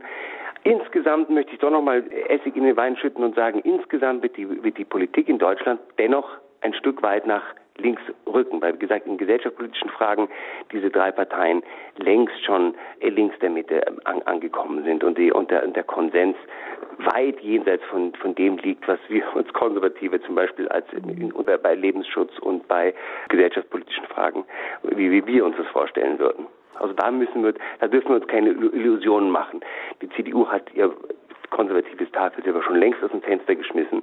Und selbst wenn Armin Laschet praktizierender Katholik sein mag und Katholiken unter seinen Beratern hat, er hat längst seine gesellschaftspolitischen ähm, ähm, Seite alles preisgegeben. Und als er selber gefragt wurde, wird denn, wird denn das Adoptionsrecht für schwule, homosexuelle Ehepaare folgen, hat er damals, hat er gesagt, ja, das kommt. Er hat nicht gesagt, er hätte ja auch damals auf die Frage antworten können in eines der, ähm, der Kanzlerkandidateninterviews. Er hätte auch sagen können, darüber wird noch zu reden sein oder so etwas. Und dann dieses aus der Pistole geschossen, wird es, wird es Adoptionsrecht für, für Homosexuelle geben. Ja, das kommt. Da hat man schon gesehen, wie ja, wie wenig er da bereit ist, auch sagen wir, frühere Kernpositionen christlicher Gesellschaftspolitik zu verteidigen. Das, das hat, er, hat er überhaupt nicht. Dankeschön. Bis hierhin Alexander von Schönburg. Mitglied in der Chefredaktion einer der größten Zeitungen Deutschlands, der Bildzeitung, Kolumnist dort. Infos dazu und wenn Sie seine Kolumnen lesen können, folgen Sie dem Link zur heutigen Standpunktsendung auf www.hore.org. Dort finden Sie auch den Kontakt und auch die Veröffentlichungen von Dr. Wandruschka und natürlich auch von Richard Schütze. Noch einen schönen Abend Ihnen, Herr von Schönburg. Dankeschön. Machen wir weiter. Wir haben Sie auch eingeladen, liebe Hörerinnen und Hörer, sich zu beteiligen hier an unserer Sendung am Wahlabend. Erreicht hat uns Pater Abraham aus Aufhausen. Guten Abend. Ja, guten Abend. Ich möchte mich dem anschließen, was der Herr Schönburg vorhin sagte. Also ich denke schon, dass das mehr links werden wird, wobei man noch, denke ich, berücksichtigen sollte, es könnte in den nächsten Tagen oder Wochen auch in der CDU, CSU eine große Diskussion ausbrechen, weil die haben ja mehr als acht Prozent verloren, ob letztlich dann der Kandidat Laschet bleibt, ist noch nicht offen. Also es könnte auch sein, dass sich da vielleicht eventuell noch was anderes zusammenbraut, der andere Kandidat letztlich es wird, an dem er jetzt vielleicht noch gar nicht denkt. Also das wollte ich nur. Aber sonst ist es richtig. Also und ich, ich finde vielleicht, dass das ganz linke, also die, wir haben ja mitbekommen, dass das Rot-Rot Grün nicht möglich ist, also weil die ja wahrscheinlich zittern noch, ob sie mehr reinkommen, aber es wird auch mehrheitlich nicht möglich sein. Und vielleicht ist es eine kleine Hilfe, dass das vielleicht nicht ganz so schnell kommt, also vielleicht etwas langsam kommt, aber so wie eben der Vorring schon sagte, es wird kommen und äh, damit müssen wir uns darauf einstellen. Danke. Dankeschön. Grüße nach Aufhausen. Das war Pater Abraham. Machen wir weiter mit der nächsten Hörerin, die uns erreicht hat. Und zwar möchte ich jetzt Frau Vogt herzlich begrüßen. Guten Abend. Ja, guten Abend. Hier spricht Vogt aus Wesel. Ich freue mich, dass ich durchgekommen bin und vieles ist auch schon angesprochen worden. Aber was ich auch den Menschen mit auf den Weg geben möchte, egal jetzt welche Regierung an die Macht kommt, es ist ganz wichtig, dass der Glauben mehr in dieser Welt Einzug hält. Da sprechen Sie mir und auch, denke, vielen werteorientierten Politikern, die auch gerade die christlichen Werte in den Vordergrund heben, aus dem Herzen. Vielleicht an Herr Schütze, der ja mit am Puls der Zeit in Berlin auch sitzt. Wie können Sie sich denn erklären, Herr Schütze, dass sich so wenige Menschen noch bereit sind, sich politisch zu engagieren? Und gerade junge Leute, weil das hat Herr Kauder im Interview hervorgehoben, dass er sagt, es müssen sich einfach wieder mehr Menschen, auch sagen wir mal mehr Christen, so nach dem Motto, die Politik macht keine Christen, dass sich einfach mehr Menschen, mehr Christen wieder betätigen politisch. Ja, daran sind die Parteien auch überwiegend selber schuld in Anführungszeichen Warum? gesprochen. Mhm. Also gut, bei den Grünen ist ein im philosophischen Sinne atheistisch-materialistisches Menschenbild vorherrschend, wie wir das bei gnostischen Massenbewegungen kennen. Äh, sozusagen der Sündenfall besteht darin, dass es den Menschen überhaupt gibt und dass er sich als höchst raffiniertes Wirbel- und Säugetier zu einem Raubtier verwandelt hat, was die Welt immer dichter bevölkert. Äh, auch Annalena Baerbock sagt, äh, sie hält Kirchen und Religion für ganz schön, weil die so eine Art Wertekopplung bieten würden, aber Glauben in einem übernatürlichen Sinne mit Ewigkeit, Himmel und so weiter und so fort, nein. Das ist natürlich das Reich der Märchen für diese Leute. Die leben innerweltlich, das heißt, der Lösungshorizont besteht darin, dass in einem historischen Prozess, zum Beispiel durch Gender, bei der Geschlechter, Identität, Familienstrukturen aufgebrochen werden, der Mensch als solches existiert, dann unmittelbar gegenüber der Staatsgewalt nur äh, leben kann und der Staat folglich für, dies, für die, sagen wir mal, vorübergehende Erlösung des Menschen von einem Coronavirus, von einer Klimakatastrophe, von einer finanziellen Gefahr durch Überforderung, dass der Staat hier die oberste Schutzfunktion hat und auch das volle Durchgriffsrecht bis hinein in die Intimsphäre der Leute. Wenn man dran denkt an diese irrsinnigen Regelungen, wer alles wen besuchen darf, eine fremde Person darf zwei andere in deren Haushalt und so. Also während der Corona-Maßnahmen bei Licht besehen müssten sich da Leute, die noch irgendwie Grundrechts- und Verfassungsverständnis haben, im Prinzip die Nackenhaare sträuben. Gut, das ist das eine. Das zweite, in Bezug auf die anderen Parteien hat ein Auslöseprozess stattgefunden, der besagt, wenn du in der Politik bist, dann mit Haut und Haar, dann musst du dich ganz auf diese Karriere begeben und überall präsent sein, auf den Parteitagen bis in die Nächte, so wie das die Jungsozialisten beim Marsch durch die Institutionen in 70 Jahren vorgemacht haben. Dann musst du Profipolitiker werden und zwar sozusagen lebenslänglich dann bist du davon abhängig, dass du von Parteien befördert wirst und das bewirkt, dass dein Denken, dein Reden, dein Handeln sozusagen in der jeweiligen Parteikonfiguration mainstreammäßig erforderlich ist, sonst wirst du aussortiert.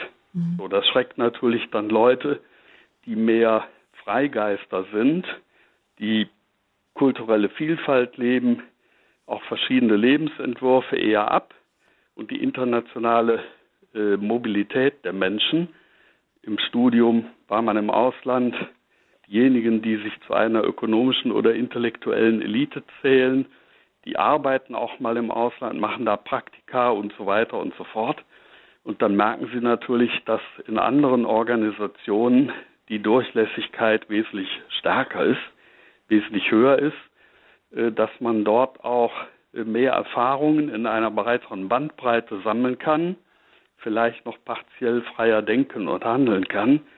Und damit verliert dann der Politbetrieb zunehmend die Attraktivität für Leute, die nicht sich diesem Korsett eines Konformismus unterwerfen wollen. Das ist ein ganz großes Problem.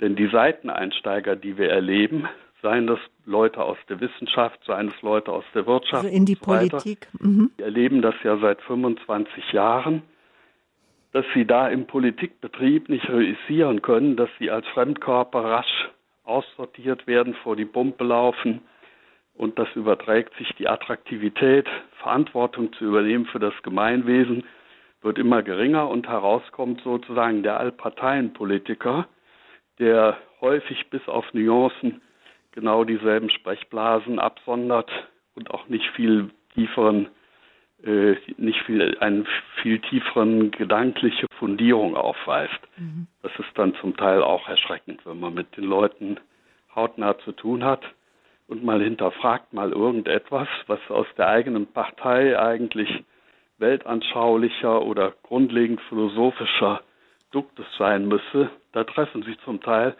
auf ein erschreckendes Vakuum von schlichtem Nichtwissen. Da wird einfach nur nachgeplappert, was sozusagen von oben aus den jeweiligen Parteipräsidien herunterregnet. Geben wir die Frage der Hörerin auch nochmal an Herrn Dr. Wandruschka weiter. Der Glaube müsste einfach mehr Einzug wieder gewinnen in die Politik. Wie sehen Sie da die Chancen? Oder was muss geschehen? Also die Chancen sehe ich nicht günstig, beziehungsweise vielleicht bewirkt es von ganz anderer Seite her ein, ein tieferes Besinnen. Aber ich denke, der Glaube muss von den Kirchen her, von den Gemeinschaften, den christlichen Gemeinschaften her aktiviert werden. Und äh, es ist ja offensichtlich, dass, dass viele Menschen von den Kirchen enttäuscht sind. Wir hatten ja nun die Skandale jahrelang, jahrzehntelang und die Art der Aufarbeitung die hochproblematisch war und so weiter. Äh, das, das scheint doch eine wesentliche Rolle da, da, da zu spielen, dass die Menschen äh, sich davon abwenden. Von daher ist die Frage, was können die Kirchen beitragen? Wie können sie sich erneuern und verlebendigen, ohne, ohne ihr Profil, ohne ihre Fundamente aufzugeben natürlich. Aber wie können sie Menschen erreichen? Und das, das scheint mir entscheidend. Da, da fehlt was. Also nicht nur die Parteien sind selber schuld, die Kirchen sind auch, auch schuld, wenn man davon Schuld sprechen will. Also stärken wir uns, vereinen wir uns im Gebet, wenn wir um Berufungen beten. Wir beten ja inbrünstig für äh, Priester- und Ordensberufungen oder dass sich Menschen ihren Ruf finden, ob sie auch eine Familie gründen. Beten wir auch, dass junge Menschen oder Menschen auch bereit sind, einzusteigen in die Politik, unsere, dass sie bereit sind, unsere Gesellschaft mitzugestalten, so wie Sie beide das auch tun. Ich bedanke mich ganz herzlich, dass Sie meinen Fragen Rede und Antwort gestanden haben. Ein herzliches Dankeschön an den Herrn Schütze nach Berlin. Alles Gute an Sie, Richard Schütze, Politik- und Kommunikationsberater auf Wiederhören, alles Gute und auch an Sie ein herzliches Dankeschön, Herr Dr. Wandruschka. Sie werden ja. beide demnächst wieder auch auf Sendung zu hören sein. Wir freuen uns. Und auch an Sie ein herzliches Vergelt's Gott, liebe Hörerinnen und Hörer, für Ihre Aufmerksamkeit. Das war der Standpunkt zum Wahlabend, zur Bundestagswahl. Also es sind Tendenzen abzusehen, aber die Frage bleibt offen, wie unser nächster Bundeskanzler heißen wird, ob es Armin Laschet wird, Olaf Scholz oder so wie Graf von Schönburg angedeutet hat, vielleicht gibt es auch noch mal eine ganz neue Person, die auf die Bühne tritt und unser nächster Kanzler, unsere neue nächste Kanzlerin wird. Beten wir für gute Koalitionsverhandlungen, für einen guten Ausgang, beten wir aber auch um Berufungen, dass Menschen sich auch bereit erklären, sich in der Politik zu engagieren. Haben Sie Fragen zu Radio Horeb, zu dieser Sendung, zu meinen Gästen, rufen Sie gerne den Radio Horeb Hörerservice an. Am Montag um 9 Uhr wieder für Sie da, die Nummer 083 28921 110 08328 921 110. Die Nummer finden Sie auch auf dem Radio Horeb Programmfaltblatt oder auf unserer Homepage www www.horeb.org. Damit verabschiede ich mich von Ihnen. Ich wünsche Ihnen noch einen wunderbaren guten Abend, eine gesegnete Nacht. Sabine Böhler ist mein Name.